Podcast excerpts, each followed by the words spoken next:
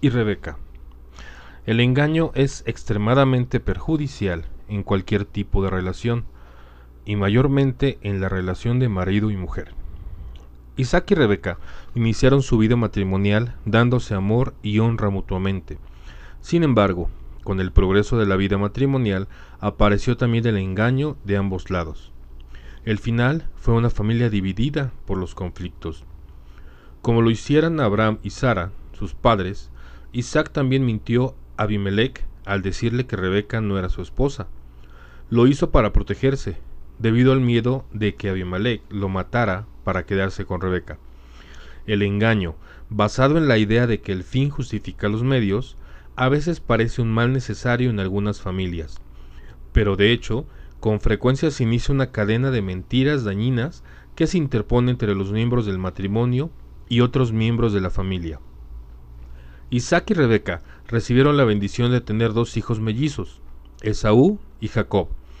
Isaac amaba más a Esaú, mientras Rebeca favorecía a Jacob.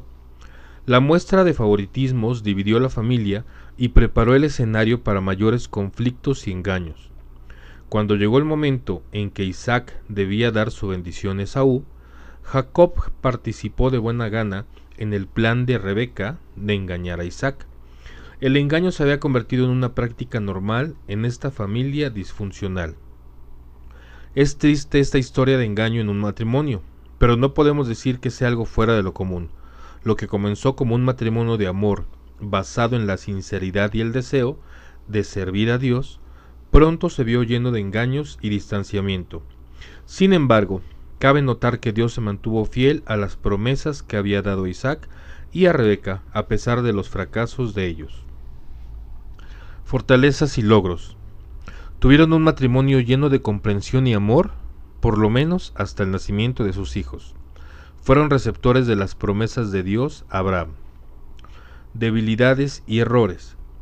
Isaac y Rebeca con frecuencia permitieron de que el fin justificara los medios.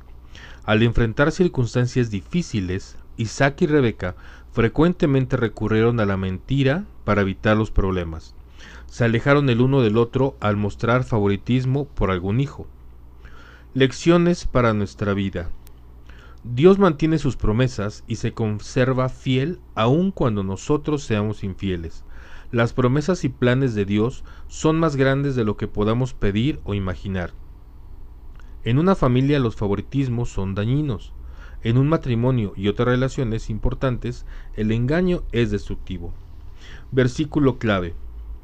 Y la trajo Isaac a la tienda de su madre Sara, y tomó a Rebeca por mujer, y la amó, y se consoló Isaac después de la muerte de su madre.